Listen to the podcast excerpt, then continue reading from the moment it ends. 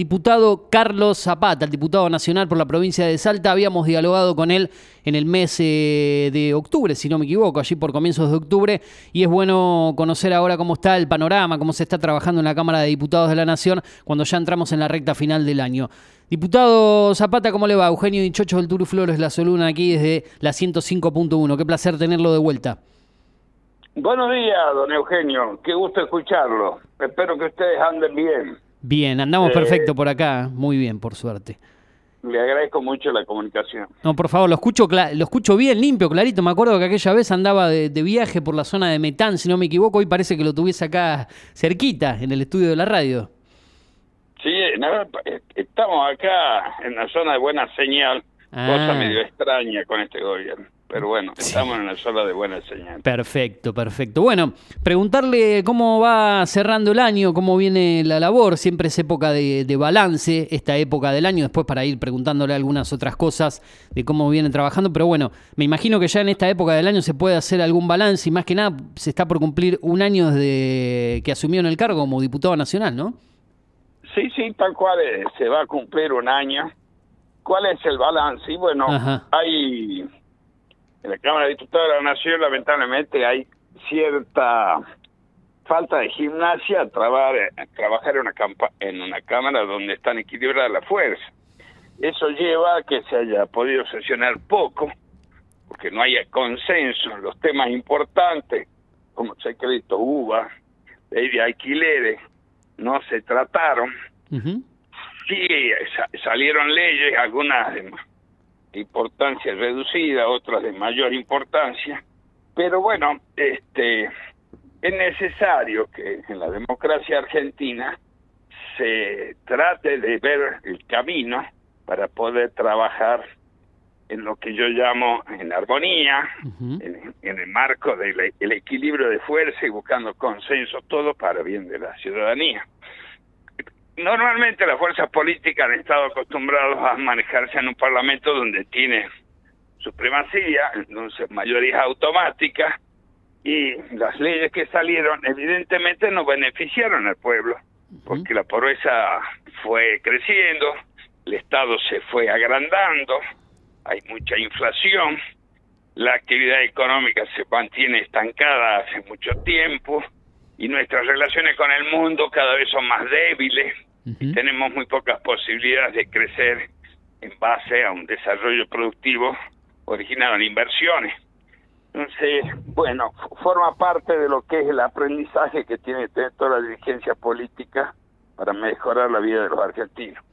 Aprender a vivir y trabajar con un departamento, eh, perdón, un Congreso equilibrado.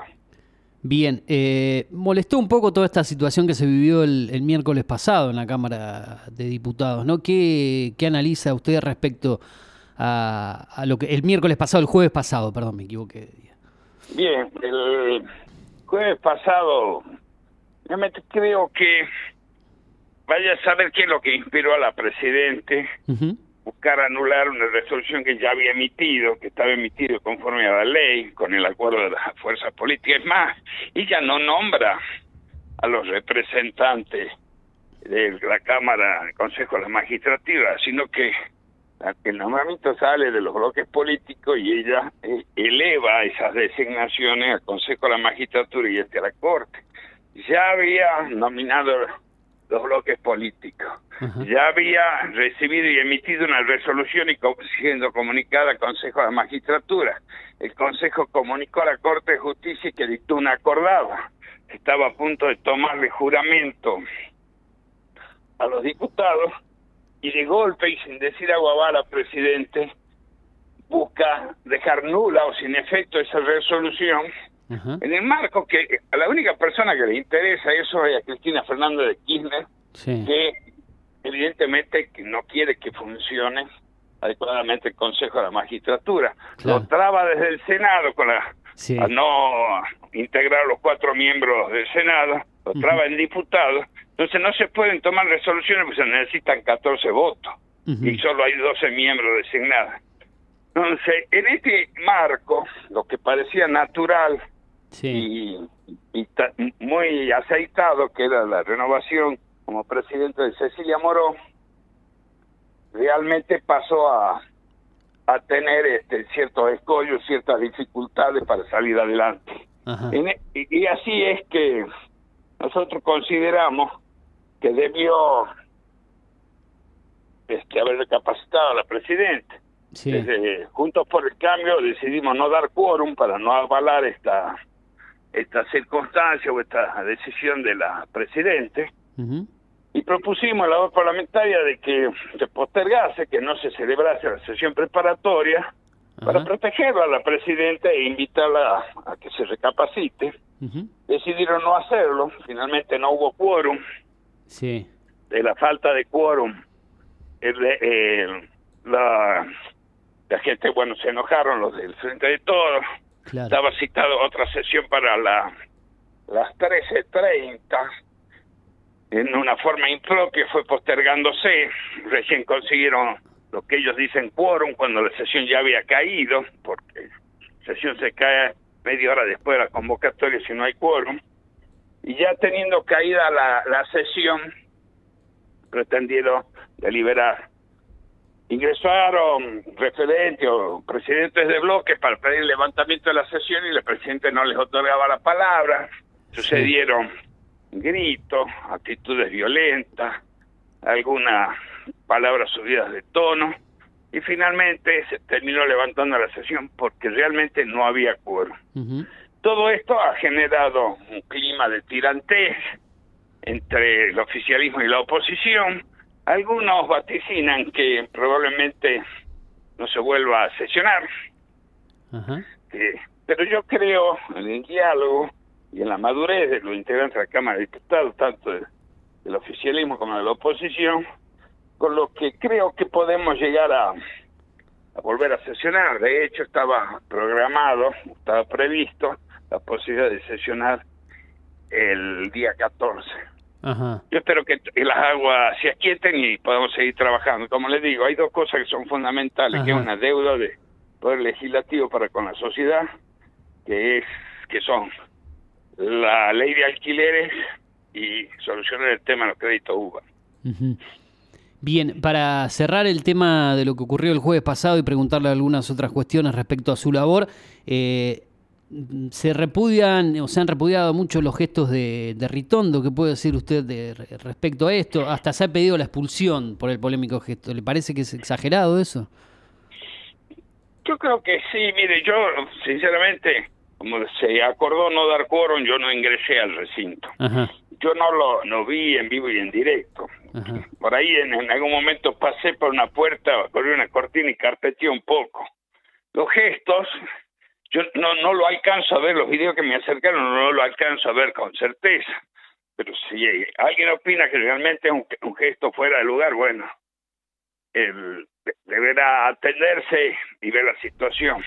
Lo que sí se, percibió fue una excesiva, ¿cómo le puedo decir?, dureza en el trato de la presidenta hacia el miembro de la oposición y sí, lo que sí yo escuché, y eso no me lo contaron, insultos desde la bancada oficialista hacia la bancada opositora, concentradas en el diputado Milman, el diputado Iglesias. Claro, de Iglesias, sí. Cosa que no hace bien, que no hace bien. Sí. Y, y realmente creo que este nivel de virulencia que demostró el oficialismo para con la, la oposición, este debiera ser corregido y debe ser objeto de que recapaciten las autoridades de los bloques. Germán mm. Martínez, presidente del, del bloque oficialista, es una persona la cual respeto y tiene un trato cordial. Seguramente él estará hablando para dentro de su bloque para tratar de corregir esta situación. Bien. Diputado, lo llevo a la provincia de Salta. Em, ¿Va a ser candidato a gobernador en las elecciones del año que viene? ¿Es así?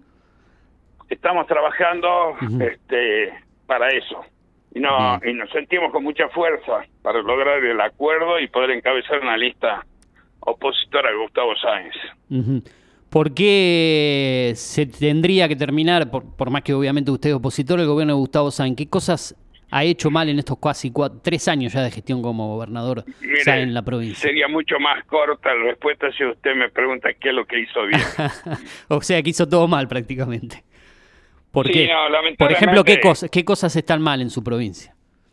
Mire, desde la provisión de servicios públicos, donde interviene el Estado porque está a cargo de una empresa que cuyas acciones son del Estado, eso es un artilugio que hicieron para sustraer parte de la acción este, del alcance de los controladores de la oposición y los órganos de control, que es una empresa de aguas. No hay agua en el norte, en Ciudad de Tartagal no hay agua. Es verdad. Viene arrojando superávit la provincia dos años consecutivos, el año pasado 12 mil millones, este año 24 mil millones, casi el 10% del presupuesto le sobra. ¿Y de dónde viene? De la falta de ejecución de obra pública. No se hace la obra que se necesita se gasta demasiado en propaganda, tenemos problemas con el sistema de salud, están faltando equipamientos. Estaba eh, previsto en el presupuesto, por ejemplo, un hospital de urgencia en la capital. No se hizo nada, ni siquiera la piedra fundamental se puso. Faltan elementos en los hospitales, faltan medicamentos, no existe una planta de profesionales adecuada. En materia de educación, a cuatro cuadras de la Plaza 9 de Julio, que es de la ciudad de Salta, que la plaza principal, se caen los techos de la escuela. En materia de seguridad, el índice de criminalidad ha aumentado. se, se ocupan muchos lugares en, en, los medios de comunicación, pero el rendimiento es inversamente proporcional a la, a la, aparición de los funcionarios en los medios. Aparecen mucho y rinden poco. Entonces, cuando uno no tiene en claro cómo se debe administrar o sea, para eh, asignar prioridades a las comunidades originarias le prometieron de todo. Están cortando hace tiempo la ruta en el norte porque no le llevaron prácticamente nada.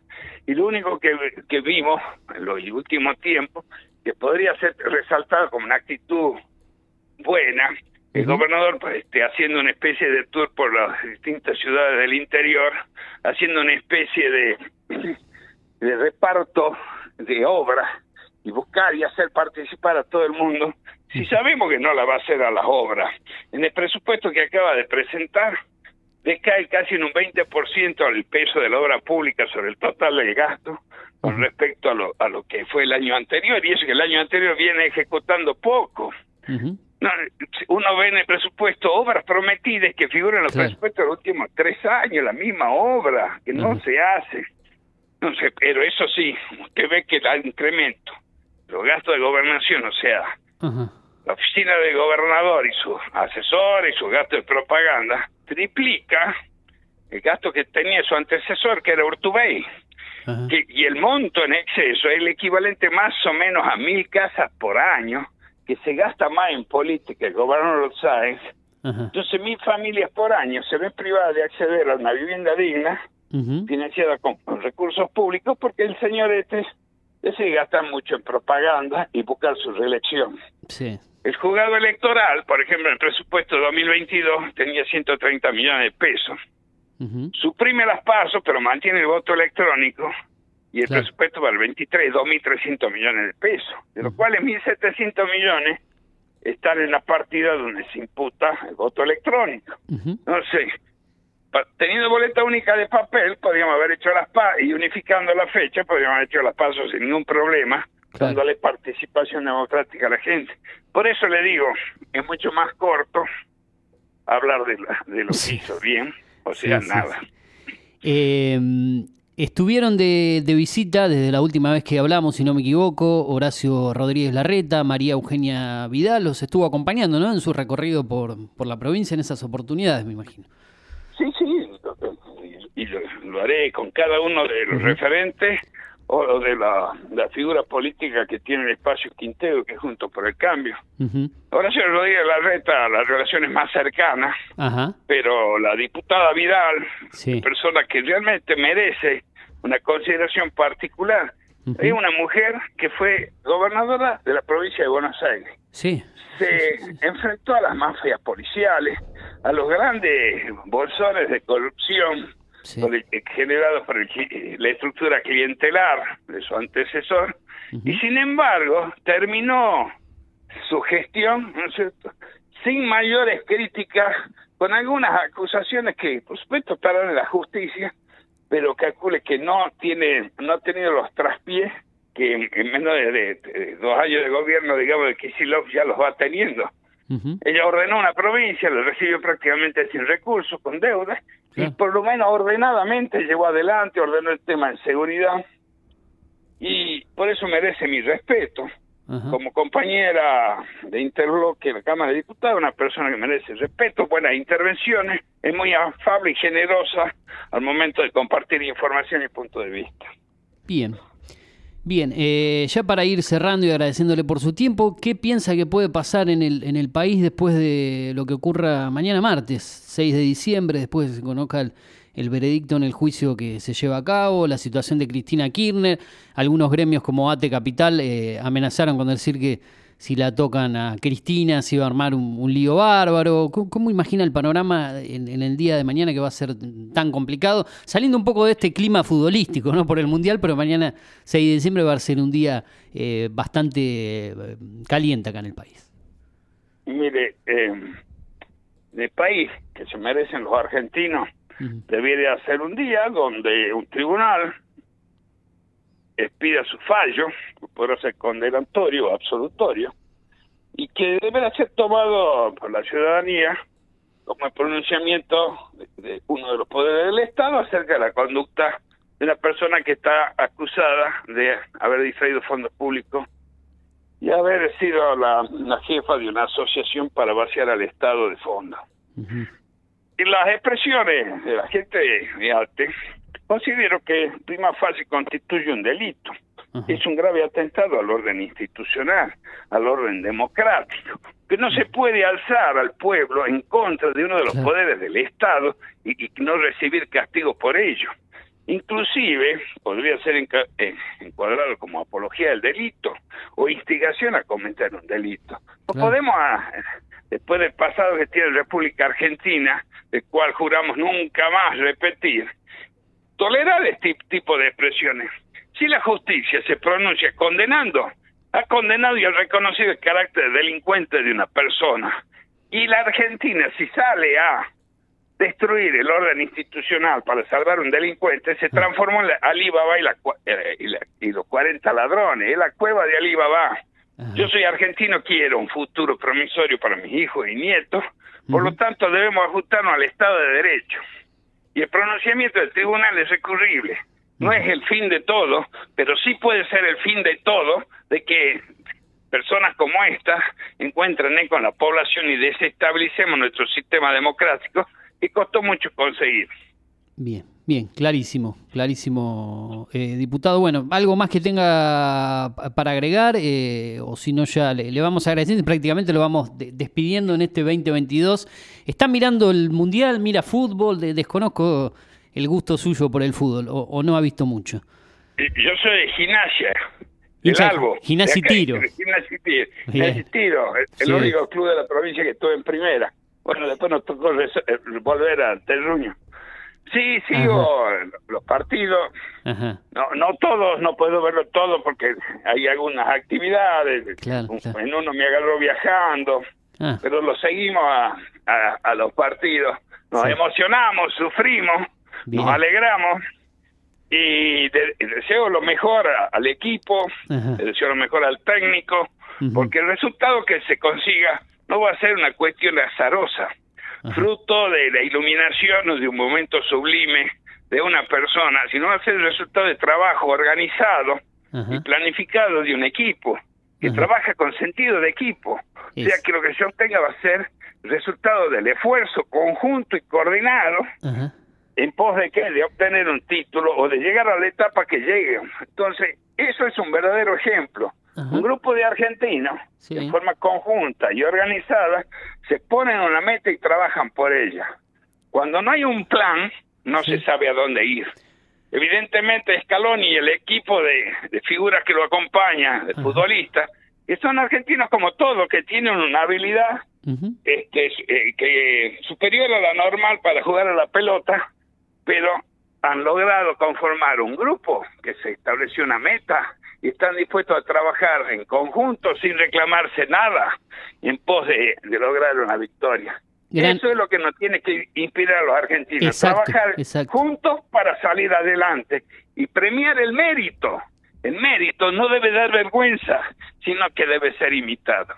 Bien, bien. Me, gustó, me gustó el análisis comparando y ojalá que algún día el país sea eso, ¿no? Un, gran equipo liderado por un líder para salir adelante, eh, como es esta selección, con Scaloni, con jóvenes, con Messi, liderando el equipo de la cancha, pero cada uno en su rol.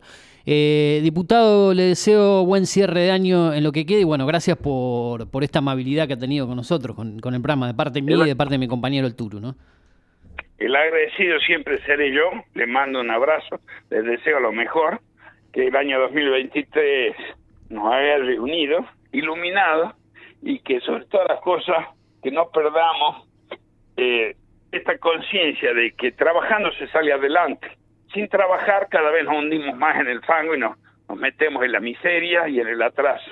Así que hay, como dice Olmedo, para salir adelante hay que probar laburando. Abrazo grande, diputado. Hasta luego, muy buenos días. Gracias. Chao. Bien, pasó el diputado Carlos Zapata. ¿eh?